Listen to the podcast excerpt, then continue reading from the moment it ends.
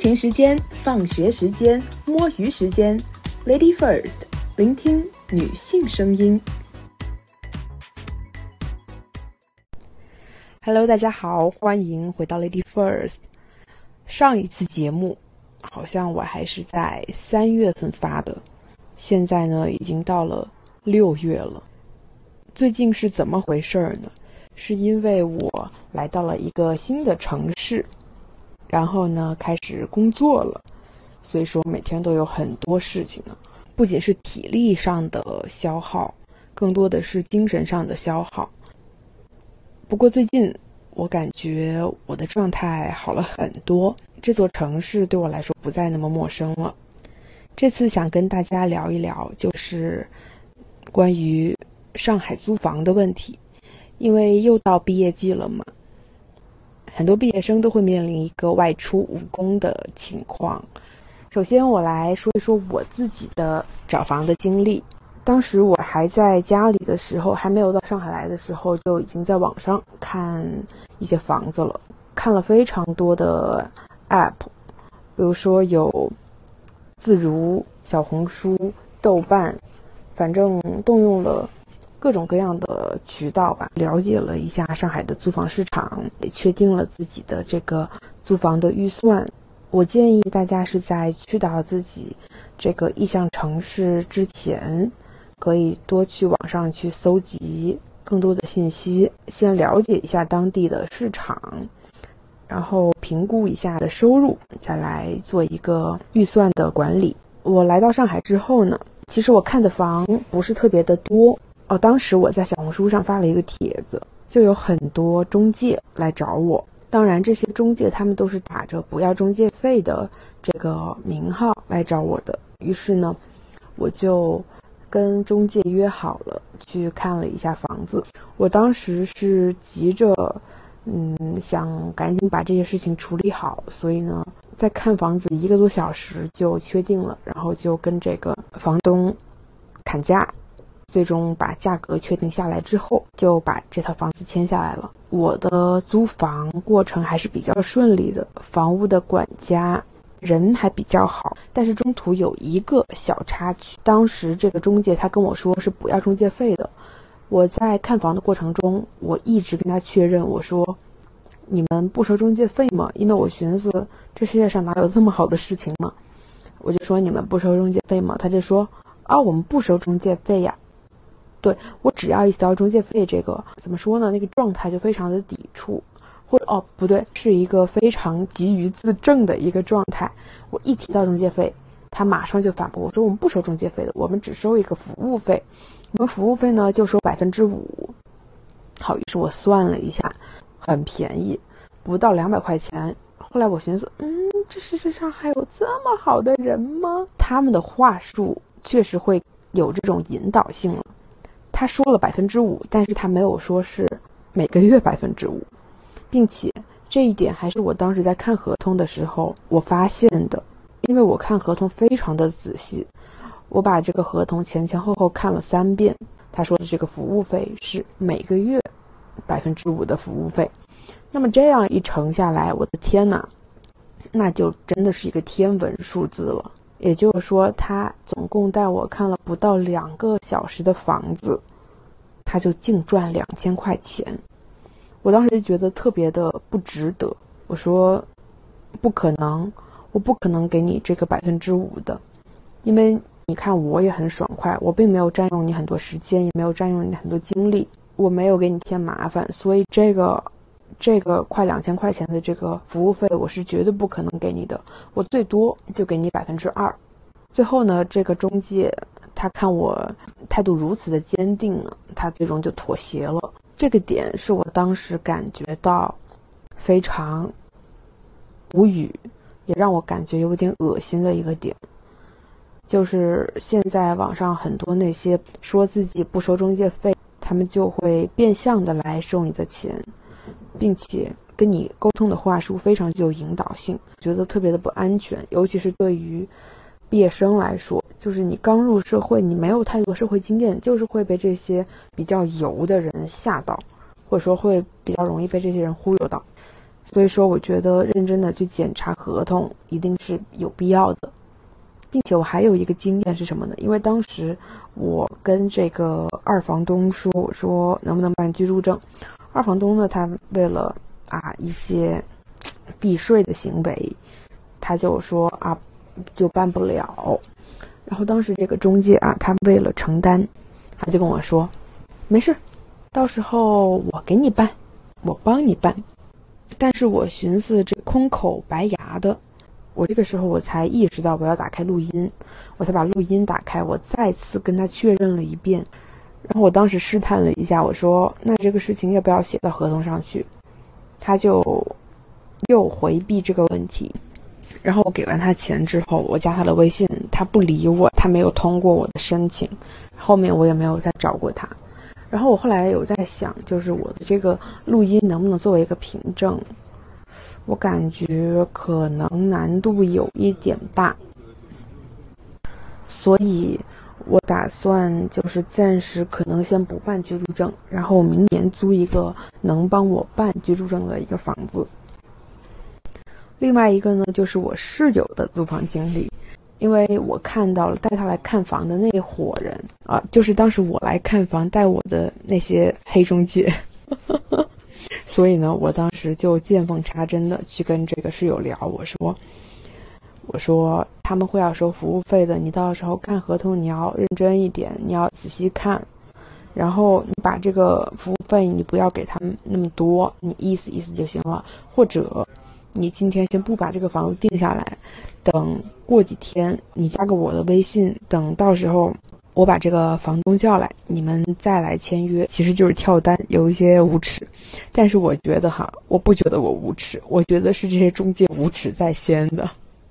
当时这个室友他也不知道要服务费这个事情，他以为自己真的摊上了一个呃大好人带他看房子，后面呢，他给了一千块钱中介费。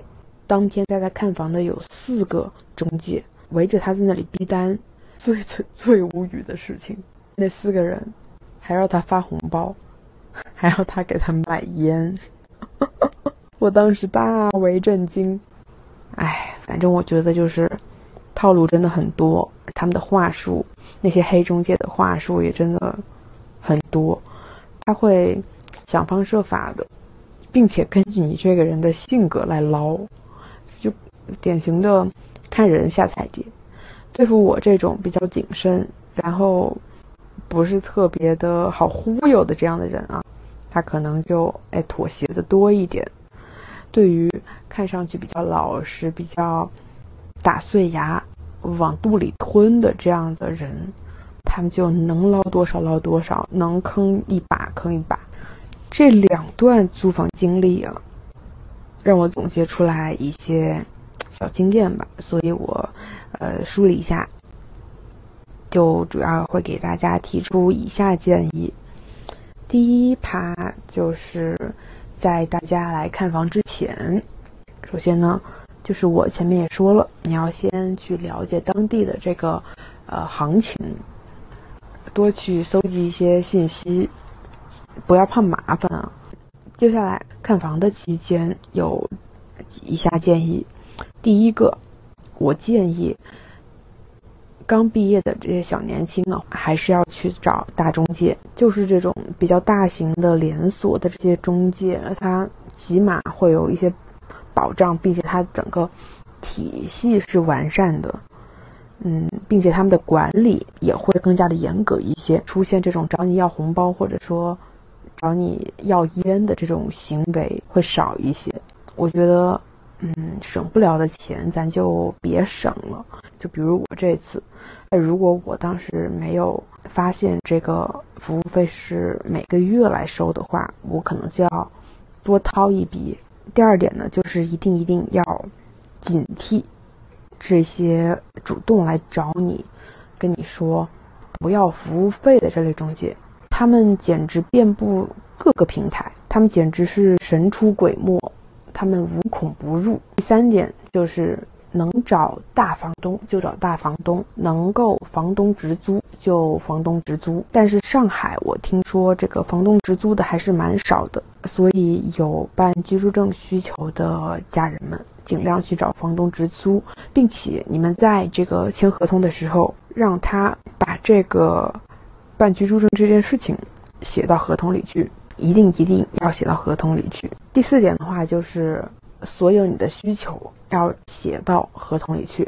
你要在合同里，你要确认，嗯，这个房屋的维修谁来负责？比如说有蟑螂或者说有老鼠这件事情，找谁？就是大家千万不要怕麻烦，你不要怕那个中介给你甩脸色，这真的不要怕，因为上海的房子真的很多，一定要把自己需求放在第一位。第五点呢，就是最好可以录音。最好可以全程录音。我当时忘记这件事情了，于是我就很多东西没有录下来。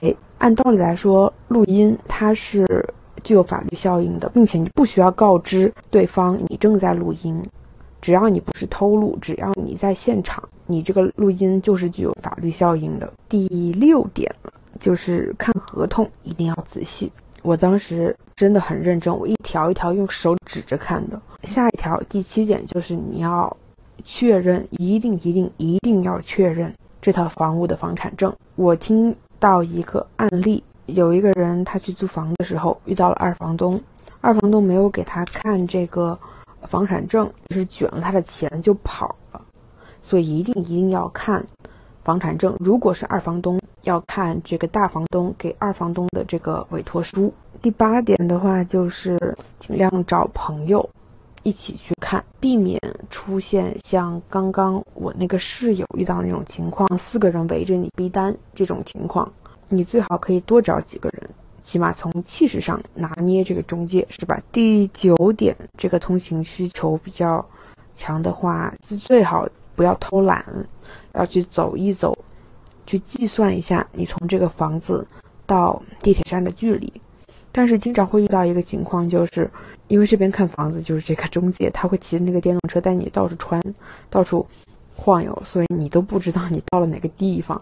然后你看了很多套，你就会觉得有点累了。哎呀，算了吧，应该也没多远，抱这种侥幸的心理就不去计算这个时间。